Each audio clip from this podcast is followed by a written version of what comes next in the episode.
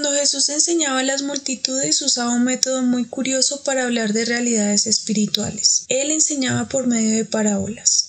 Las usaba como una estrategia para comunicar más que lecciones morales, verdades espirituales. Jesús fue un gran maestro. Su sabiduría y poder atraía a muchas personas, quienes lo seguían en sus largos recorridos aunque no hay que olvidar que también había quien lo escuchaba para señalarlo y acusarlo. Cuando Jesús enseñaba buscaba que la gente lo oyera con atención, pero sobre todo que tuviera la intención de entender. Por eso veremos cómo leer las parábolas de Jesús sin morir en el intento. Este es el primer episodio de la nueva serie sobre las parábolas de Jesús y lo hemos titulado Escuchen y entiendan. Bienvenidos y bienvenidas. Hola a todos nuestros oyentes, qué bueno eh, encontrarnos una vez más aún en, este medio digital. Hola Jonathan, ¿cómo estás? Yo estoy muy bien. Sí, ¿tú cómo estás? Bien, bien, bien. Hoy estamos contentos porque estamos empezando una nueva serie sobre las parábolas de Jesús y vamos a hacer algo diferente esta vez. Em, como ustedes saben, eh, antes lo que hacíamos era un poco como conversar alrededor de un tema, pero hoy vamos a cambiar un poquito la dinámica y Jonathan va a ser la persona que nos va a enseñar toda esta serie y yo simplemente estoy acá para hacer preguntas eh, no capciosas, pero sí preguntas que nos ayuden a entender un poco mejor el tema. Así que, bueno, Jonathan, estamos expectantes y esperando tu enseñanza. Bueno, gracias por esa introducción. Sí, eh, sobre todo hemos querido como darle un poco de dinámica al podcast, ¿no? Mirar de qué maneras podíamos actualizarnos, por decirlo así, qué otros formatos podríamos usar.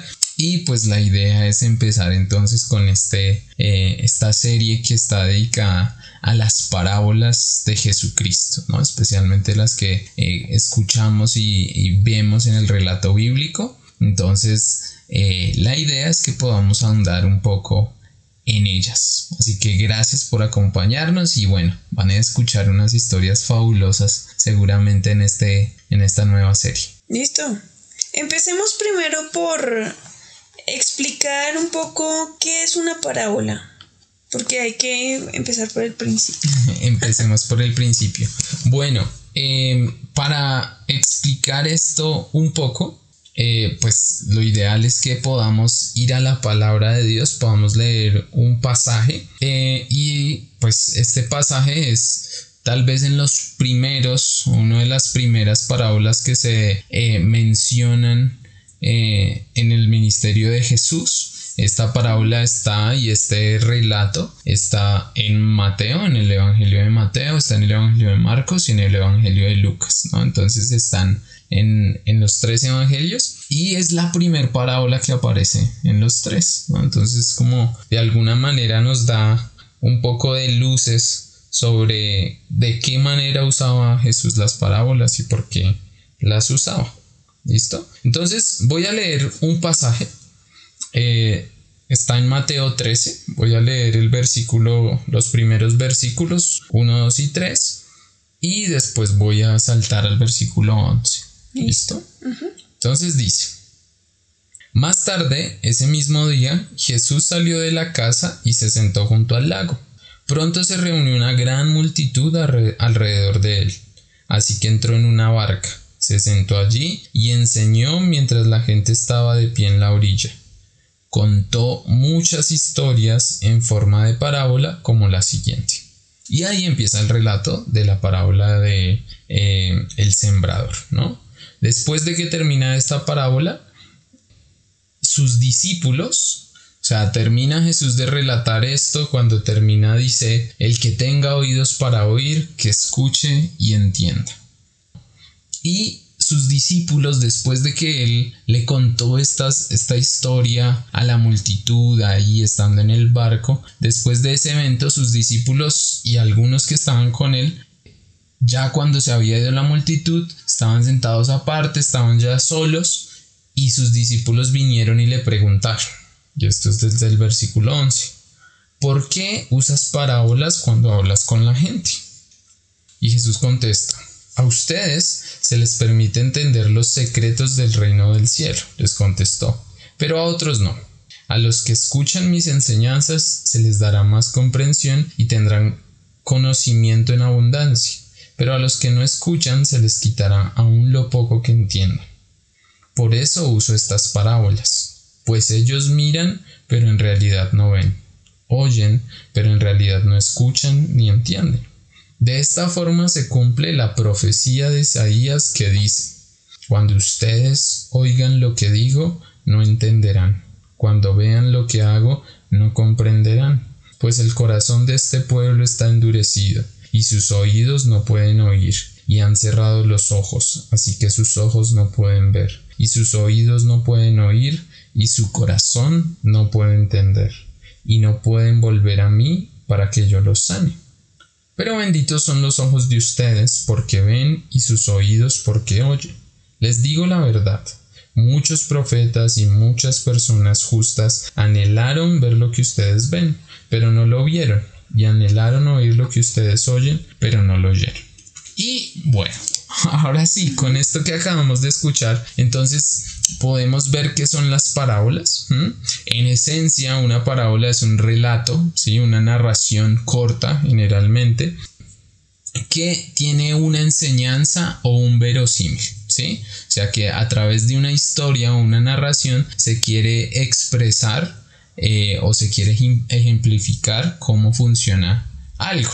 Eh, en algunos casos son bueno, y digamos en la literatura generalmente se usan para dar enseñanzas morales un poco, ¿no? De comportamiento, eh, algunas las conocemos como con su moraleja, ¿no? Mm. Eso, es, algo que, que, cuando yo era niño escuchaba mucho y todo el tiempo. Pero en este caso, en las parábolas de Jesús, no tienen el objetivo de traernos enseñanzas moralizantes, sino de reflejar verdades espirituales, ¿no? Y como lo decía eh, la palabra, como lo decía Jesús, quería mostrarnos verdades del reino del cielo. Sí. Eso es muy importante. Muy bien. Muchas gracias por responder esa pregunta. Bueno, lo siguiente que quisiera preguntarte es por qué crees eh, o digamos que por medio de la palabra porque Jesús enseñaba por medio de, parábolas eh, y porque dice la palabra o porque has descubierto tú que Jesús usaba las parábolas cuando enseñaba a las multitudes. Bueno, eh, algo que es muy importante de lo que tú acabas de mencionar es que Jesús durante su ministerio público, el tiempo que estuvo enseñando, que estuvo sanando, haciendo milagros y durante el tiempo de su ministerio y de servicio aquí en, en la tierra, cuando él estaba con multitudes, con, con mucha gente y él enseñaba, siempre lo hacía por medio de parábolas. Entonces, muchas de las enseñanzas que encontramos en la Biblia, de los relatos que hay en Mateo, de, de, las cosas en las que él explicaba el reino de los cielos, el fin de los tiempos, todo eso, sí, que son cosas eh, digamos, más complejas, él se las enseñaba directamente a sus discípulos, ¿sí? Pero a, a, la multitud les enseñaba de esta manera, solo a través de historias. Eso es bien importante porque no lo hacía de ninguna otra manera. Y pues lo que descubrimos o lo que vemos especialmente viendo, viendo este pasaje que acabamos de leer es uno, para que se cumpliera la, la profecía que estaba escrita sobre él, ¿no? Que fue la que acabé de leer, esa profecía que estaba en Isaías, ¿sí? Y es la que les leí hace un momento que decía, cuando ustedes oyen lo que digo, no lo entienden, y cuando vean lo que hago, eh, no lo comprenderán, ¿sí? Entonces, a través de, de estas parábolas, Jesús cumplía esa, esa promesa que estaba escrita sobre él, pero también algo que veo ahí es que él hablaba al corazón de las personas, ¿no? Especialmente en el contexto eh, en el que vivía Jesús, eh, donde había, pues estaban los fariseos, ¿cierto? Los escribas, que eran como los maestros religiosos de la época. Eh, Jesús y sobre todo la cultura judía era, es muy religiosa, ¿no? Tiene muchos principios, ¿cierto? Y Jesús de alguna manera rompía eh, con esa con esas tradiciones y esos legalismos eh, bajo los cuales se enseñaba normalmente en ese contexto, ¿sí? En esa época. Por eso es bien importante cómo lo enseñaba Jesús y la manera en que se acercaba a las personas, no llenándolos de eh, conocimiento acerca de leyes, de instrucciones de, para eh, ser hijo de Dios tienes que hacer uno, dos, tres, cuatro, o no tienes que hacer esto, ¿no? Sino que él se centraba realmente en el corazón y en revelar misterios. Sí, él, mismo lo menciona ahí en revelar secretos o misterios del reino de los cielos. Sí. Entonces eso es algo que me parece clave y una de las razones por la que él eh, lo hacía de esa, de esa manera. Sí, con lo que dices me hace acordar o sí pensar un poco sobre mm, la, diferencia del método pues a la hora de, enseñar contrastado con un, rabino tradicional que lo que mm, enseñaba a sus discípulos era memorizar la ley y los profetas. Y Jesús rompe también con ese, con ese esquema cuando enseñaba por medio de, mm, de historias. Es decir, no le, no le apunta a un método eh, de aprenderse las cosas de memoria, sino que apela a la experiencia humana y a la narrativa, que de alguna manera eso eh, sabemos hoy en día que esta, este tipo de enseñanza pues como que cala más y llega más profundo eh, a nosotros como seres humanos, ¿no? Las historias en general creo que las recordamos más fácil y podemos aprender más fácil cuando asociamos ciertos conceptos a experiencias de la, de la vida cotidiana. Qué bien. Listo, pues entonces yo creo que podemos pasar a nuestra sección de recomendados. Esa parte sí no la vamos a dejar. Y... Nunca, nunca. y pues bueno, como tú hoy has hablado más que yo, entonces voy a empezar con mi recomendado. Listo, dale. Claro que sí. Listo, entonces. Para nosotros hoy.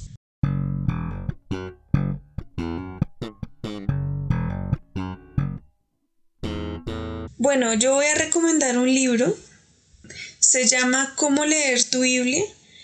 Guía de interpretación de la literatura bíblica de Giancarlo Montemayor y Emanuel Elizondo.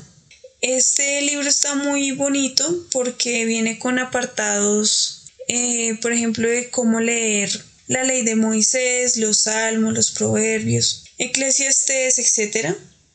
Me parece un libro muy importante porque quizá lo hemos mencionado antes, pero en algunas ocasiones queremos leer la Biblia como si fuera un todo y no entendemos que hay diferentes libros y que por lo tanto nos debemos acercar en una lectura diferente a cada tipo de, escritura. Entonces, obviamente va a ser muy distinto leer un salmo a leer eh, un evangelio, por ejemplo.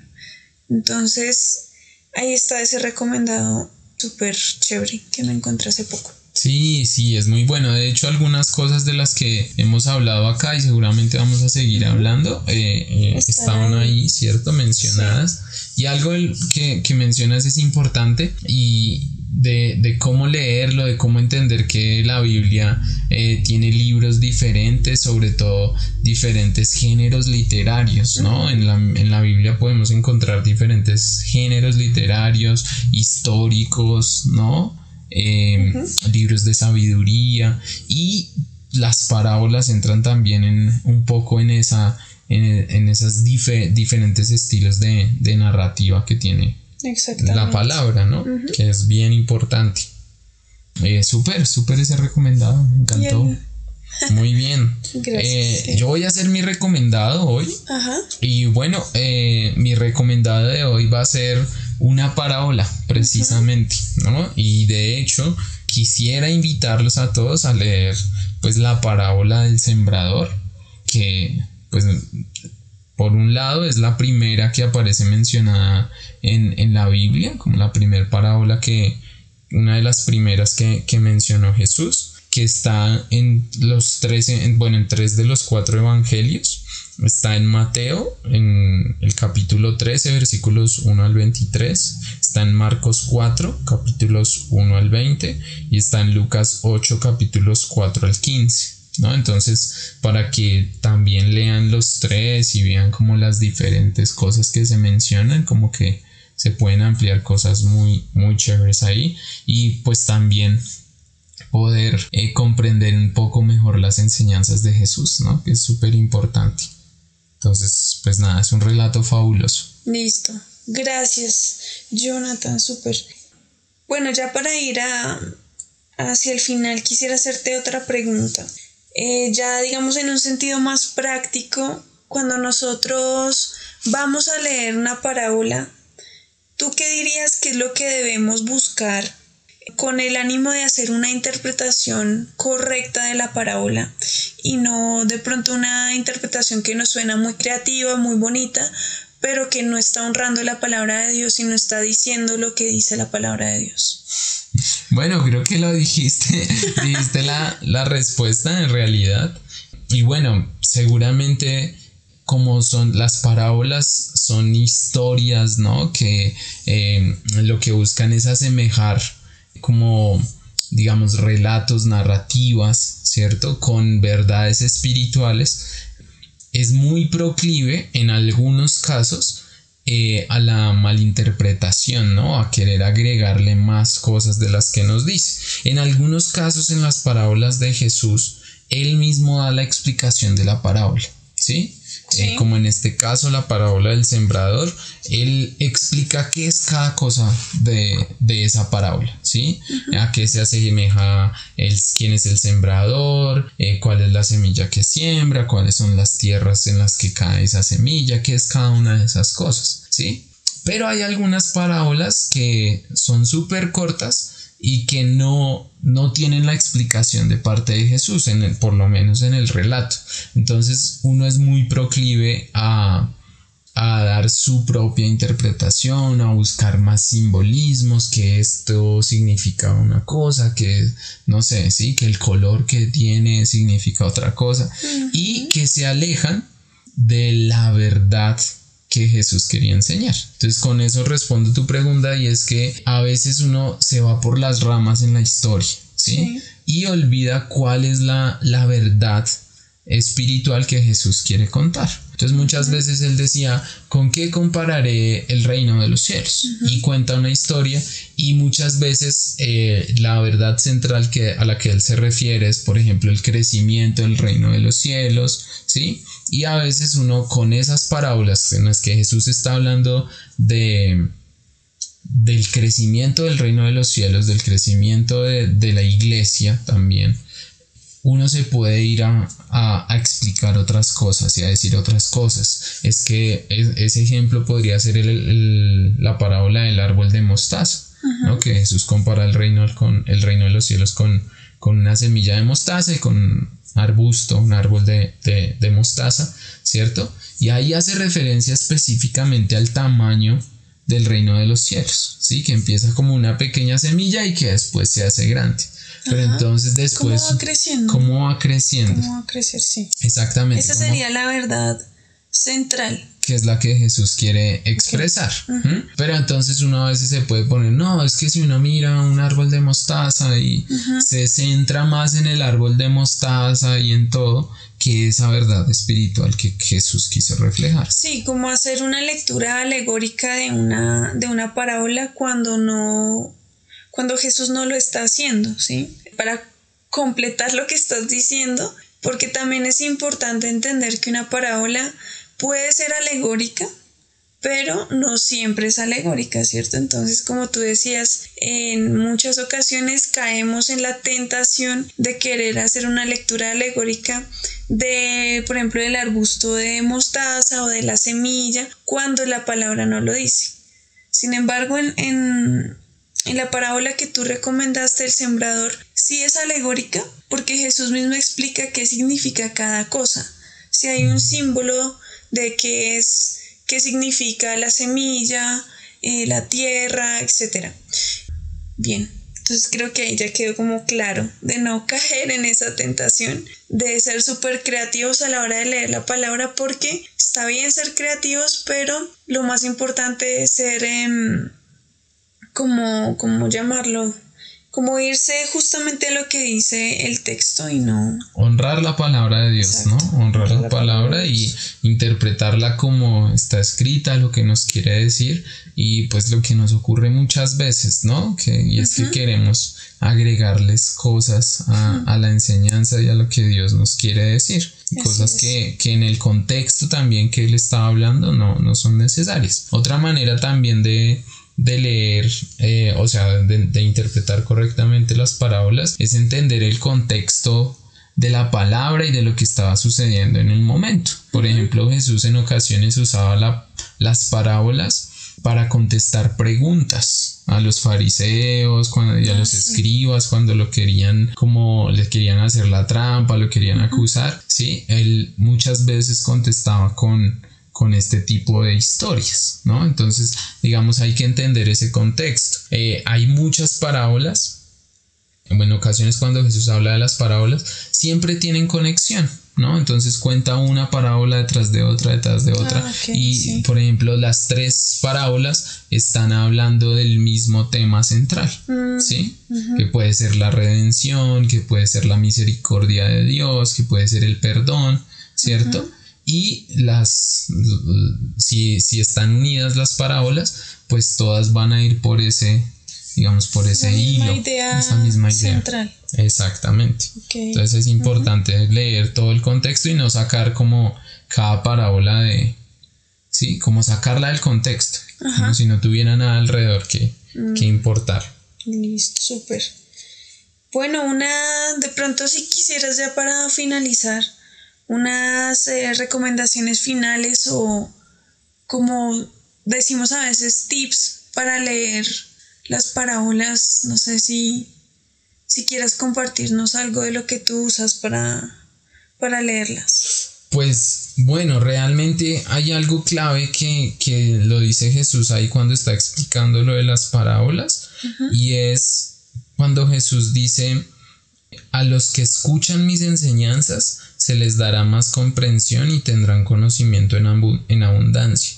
Pero a los que no escuchen se les quita aún lo poco que entienden. Y es sobre todo como escuchar con entendimiento, ¿sí? Porque uno dice, ¡ay, qué historia tan linda a veces! Pero no trata de entender realmente qué es lo que nos está queriendo decir la historia, qué es lo que nos está queriendo decir esa parábola, ¿no? Entonces, sobre todo, es un poco detenerse a, a, entender qué está diciendo cada cosa, ¿no? Y hacerle preguntas, ¿no? ¿Qué significa? Eh, porque hay unas parábolas que son súper corticas, súper corticas y están pues cargadas de, de, significado, entonces como tratar de un poco de eso, como de, de detenerse ahí a, detenerse. a, a escudriñar como podríamos decir. Ajá, sí. Y bueno, también ahora que lo mencionas, em, hicimos como un circulito en el podcast porque este episodio se llama Escuchen y entiendan, ¿no? Y em, se trata es justamente de entender, no solamente de leer, sino de entender lo que realmente Jesús nos quiere enseñar por medio de, de su palabra y de las parábolas específicamente. Súper. Bueno, Jonathan, muchas gracias por esta clase. Eh, no, ay, no digas, en serio. Espero que no los haya aburrido, espero que puedan disfrutarlo y bueno. Sí, estuvo muy chévere. Gracias. Gracias a ti, gracias a los que nos escuchan y nada, suscríbanse, denle like, todo lo que ustedes quieran hacer. Eso es. Entonces nos escuchamos muy pronto. Chao. Chao.